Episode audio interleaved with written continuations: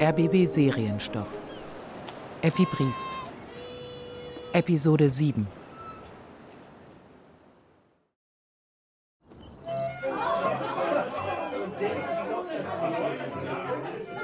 Silvester.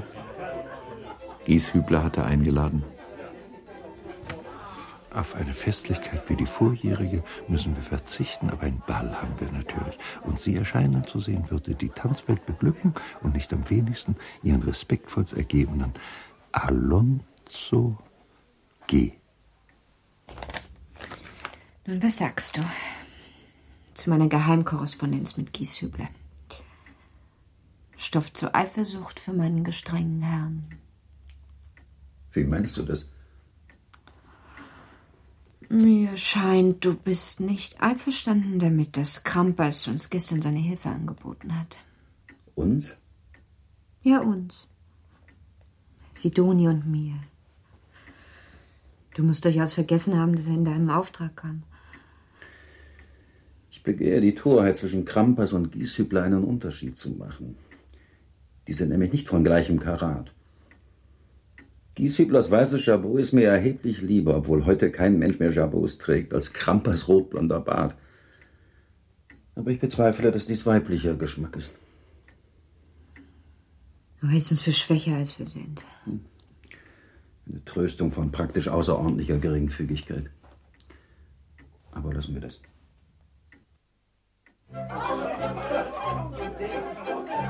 Elfie erschien zu Gieshüblers Silvesterball in einer reizenden Balltoilette, einem Geschenk, das ihr der Weihnachtstisch gebracht hatte. Sie tanzte aber nicht, sondern nahm bei den alten Damen Platz.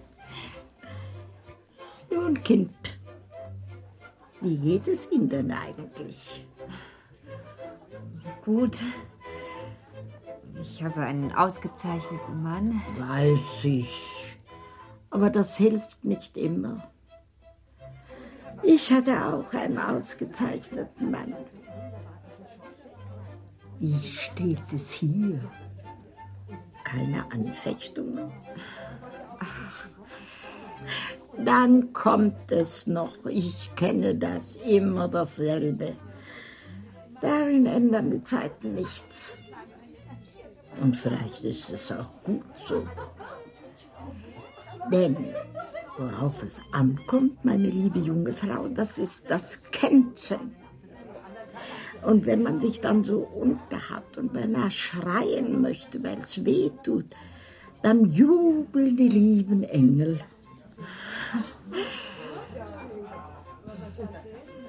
Aber das ist oft recht schwer. Freilich ist es schwer. Das mit dem Fleisch, das bleibt. Ich habe Enkel und Enkelinnen, da sehe ich es jeden Tag. Aber je schwerer, desto besser. Darüber müssen Sie sich freuen. Es kamen noch weitere Einladungen aufs Land. Über die dabei innezuhaltende Reihenfolge hatten sich die vier Familien, mit denen Innstettens vorzugsweise verkehrten, geeinigt. Ich werde aber nicht dabei sein, Gerd. Du musst mich der Kur halber entschuldigen. Kur? Ich soll es auf die Kur schieben. Das heißt, du willst nicht. Es ist mehr Ehrlichkeit dabei, als du zugeben willst.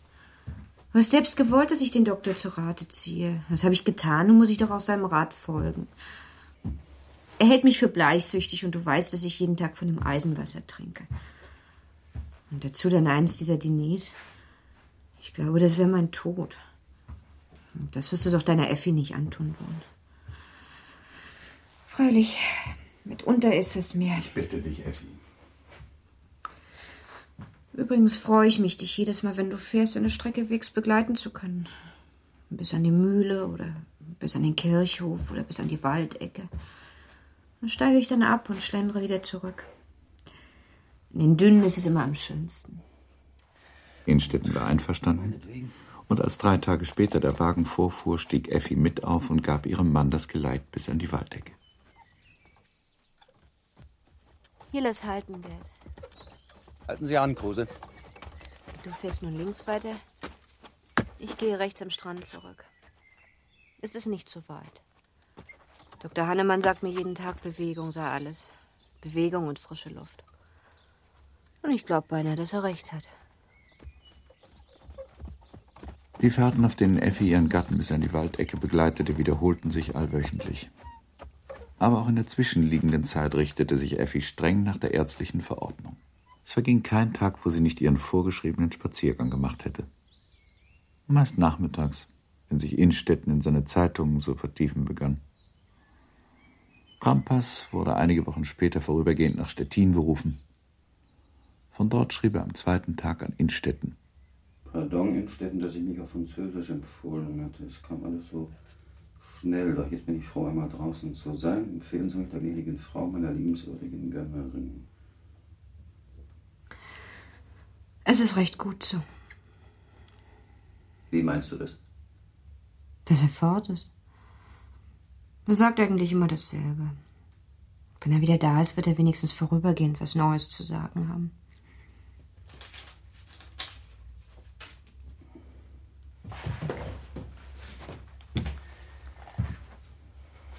Ich will auch fort. Sogar nach Berlin. Und vielleicht kann ich dann wie Krampas auch mal was Neues mitbringen. Meine liebe Effi will immer gern was Neues hören.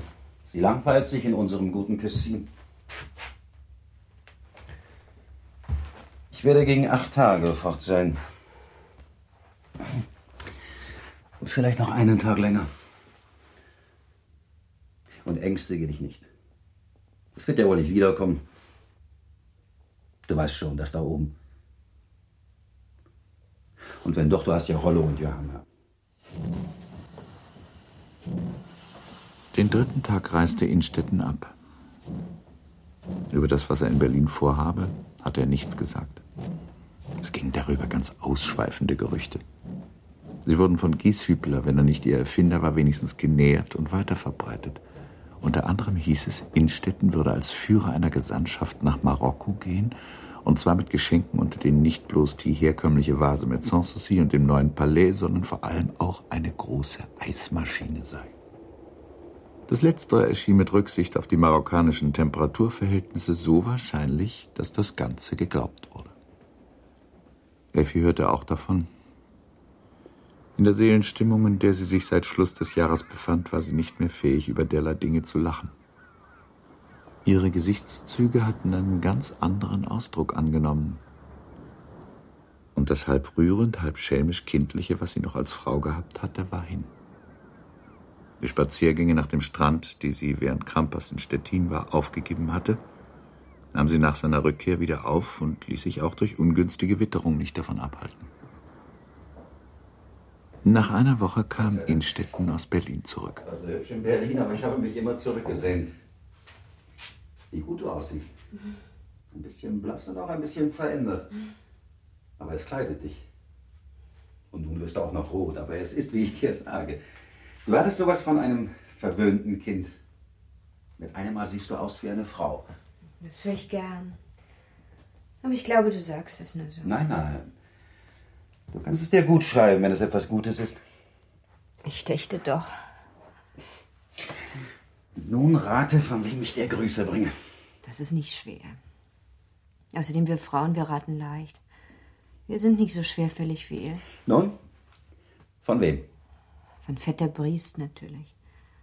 Das ist ja der einzige, den ich in Berlin kenne, außer den Tanten. Aber die wirst du nicht besucht haben. Ihr wird auch viel zu neidisch, um mich grüßen zu lassen. Findest du nicht auch? Alle alten Tanten sind neidisch. Ja, das ist wahr. Dass du das sagst, das ist ganz meine alte Effi wieder. Denn die alte Effi, die noch aussah wie ein Kind, die war auch nach meinem Geschmack. Gerade so wie die jetzige. Und wenn du dich zwischen beiden entscheiden solltest? Das ist eine Doktorfrage, darauf lasse ich mich nicht ein. Als wir in Berlin auf dein Wohl getrunken haben, die Ohren müssen dir geklungen haben. Weißt du, was dein Vetter dabei gesagt hat? Gewiss was Albernes. Darin ist er groß. Das ist der schwärzeste Undank, den ich je erlebt habe. Lassen wir Effi leben, hat er gesagt, meine schöne Cousine. Wissen Sie, Innstetten, dass ich sie am liebsten fordern und totschießen möchte, denn Effi ist ein Engel und Sie haben mich um diesen Engel gebracht. Und dabei hat er so ernst ausgesehen und so wehmütig, dass man es beinahe hätte glauben können. Ja, diese Stimmung kenne ich an ihm. Bei der wievielten Flasche wart ihr? Ich habe es nicht mehr gegenwärtig. Vielleicht hätte ich das auch damals nicht mehr sagen können. Aber ich glaube, dass es ihm ganz ernst war. Vielleicht wäre es auch das Richtige gewesen. Glaubst du nicht, dass du mit ihm hättest leben können? Leben können. Das ist wenig. Aber beinahe möchte ich sagen, ich hätte auch nicht einmal mit ihm leben können. Warum nicht?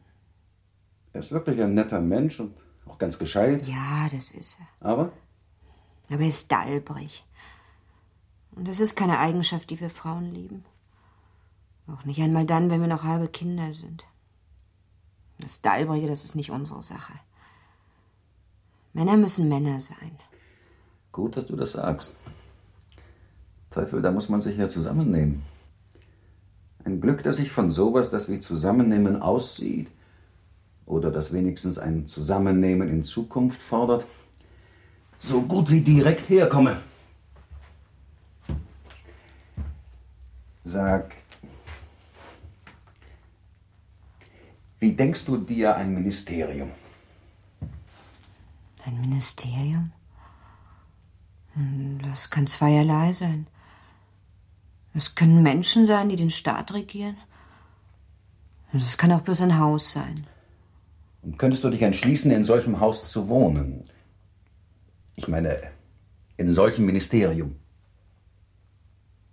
Um Gottes Willen geht's. Sie haben dich doch nicht zum Minister gemacht. Gieshübler hat schon sowas gesagt. Gott, und ich bin erst 18. Nein, nicht Minister. Soweit sind wir noch nicht, aber vielleicht kommen noch allerhand Gaben in mir heraus.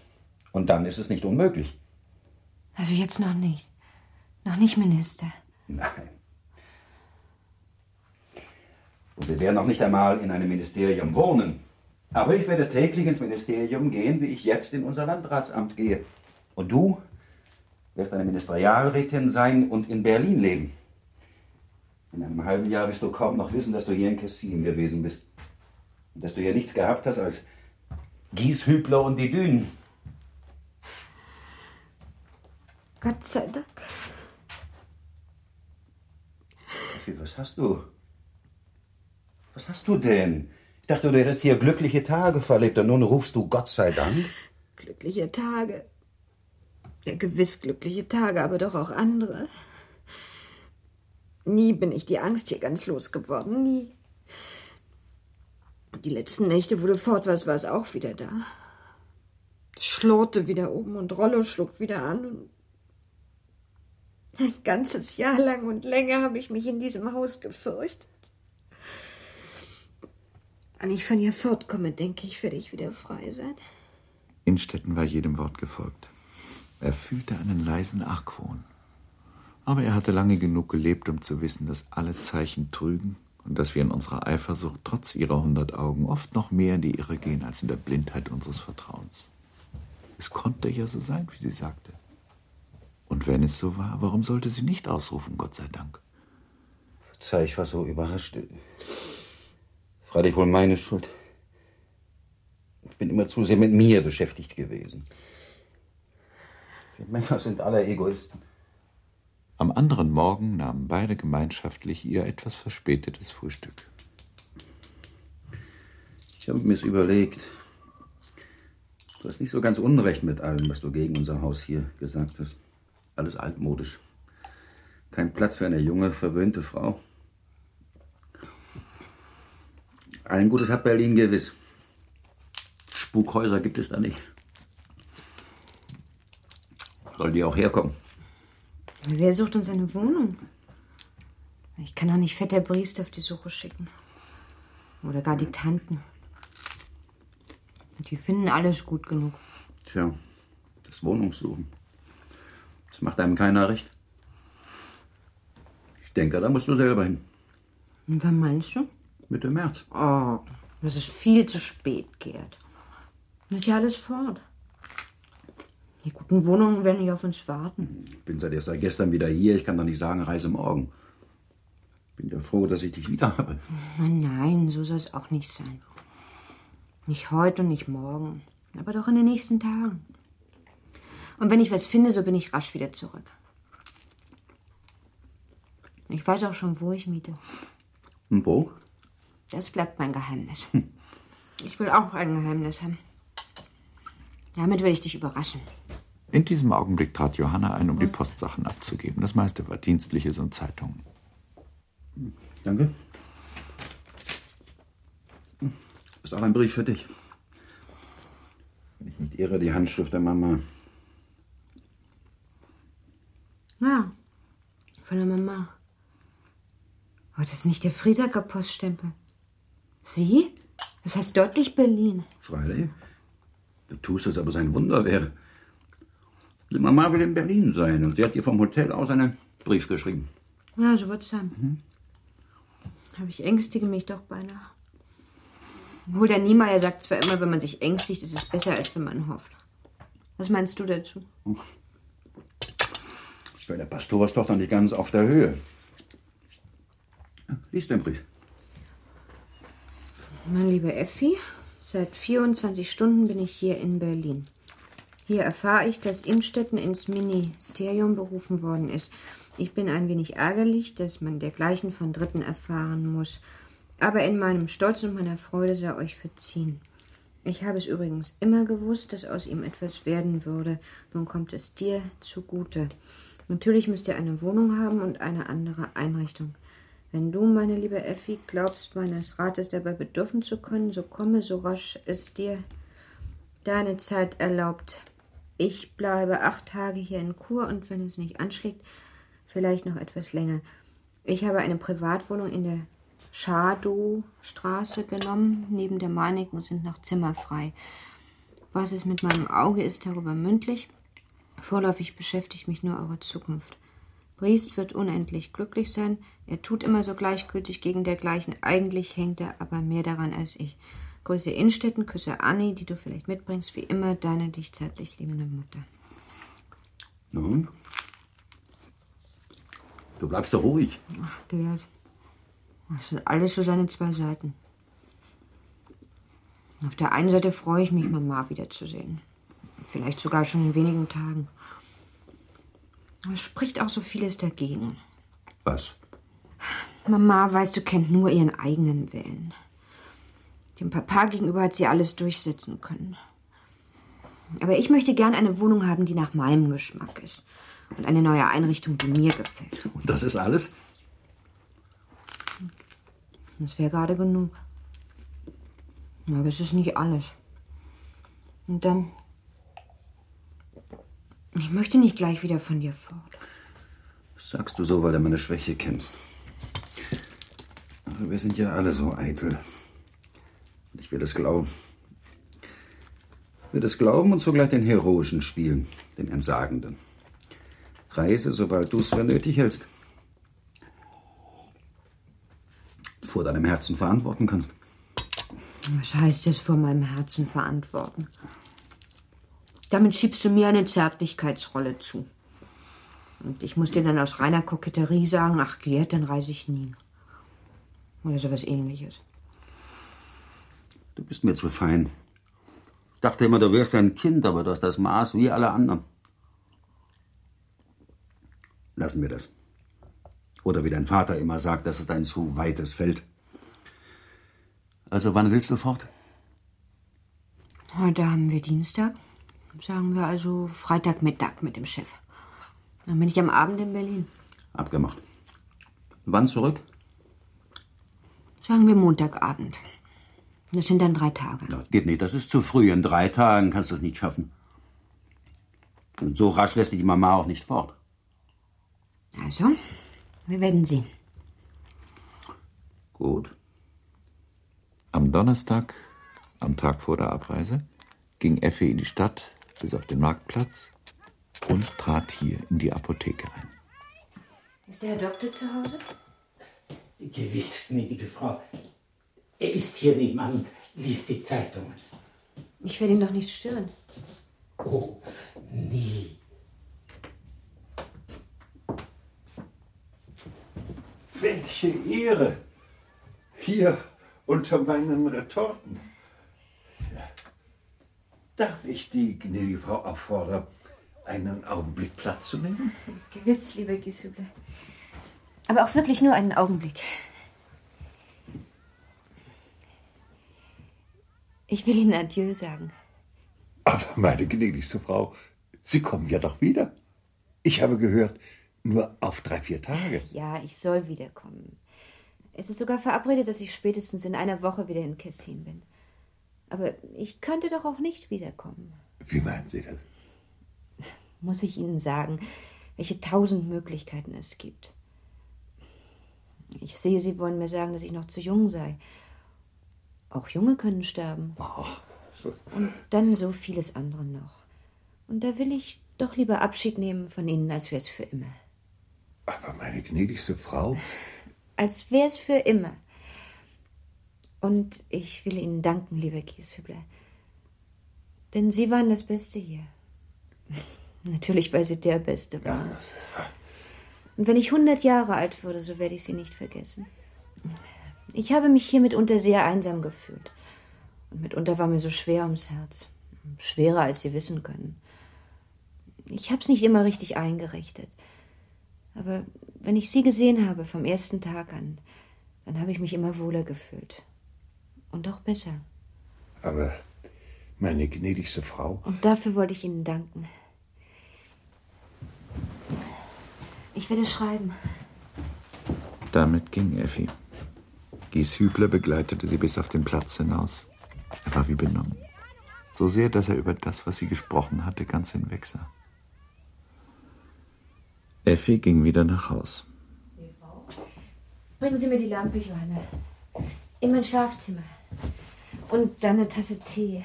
Mir ist kalt. Ich möchte nicht warten, bis der Herr wieder da ist. Beides kam. Effi saß Ja? schon in ihrem kleinen Schreibtisch. Ein Briefbogen vor sich. Die Feder in der Hand. Bitte, Johanna, den Tee auf den Tisch stellen. Als Johanna das Zimmer wieder verlassen hatte, schloss Effi sich ein, sah einen Augenblick in den Spiegel und setzte sich dann wieder. Und nun schrieb sie, ich reise morgen mit dem Schiff und dies sind Abschiedszeilen. Innstetten erwartet mich in wenig Tagen zurück, aber ich komme nicht wieder. Warum ich nicht wiederkomme, Sie wissen es. Es wäre das Beste gewesen, ich hätte dies Stück Erde nie gesehen. Ich beschwöre Sie, dies nicht als einen Vorwurf aufzufassen. Alle Schuld ist bei mir. Blicke ich auf Ihr Haus. Ihr Tun mag entschuldbar sein, nicht das meine. Meine Schuld ist sehr schwer, aber vielleicht kann ich noch heraus. Dass wir hier abberufen wurden, ist mir wie ein Zeichen, dass ich noch zu Gnaden angenommen werden kann. Vergessen Sie mich. Ihre Effi. Sie überflog die Zeilen noch einmal. Am fremdesten war ihr das Sie. Aber auch das musste sein. Es sollte ausdrücken, dass keine Brücke mehr da sei. Und nun schob sie die Zeilen in ein Kuvert und ging auf ein Haus zu, zwischen dem Kirchhof und der Waldecke. Ein dünner Rauch stieg aus dem halb eingefallenen Schornstein. Da gab sie die Zeilen ab.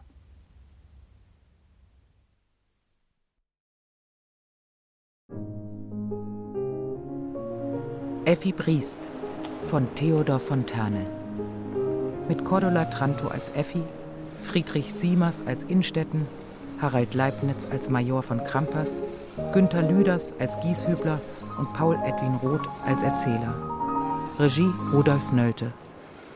Erschienen im RBB Serienstoff. Effi, das geht so nicht länger. Wir müssen den Arzt rufen. Wenn sowas einreißt, dann wird man es nicht wieder los.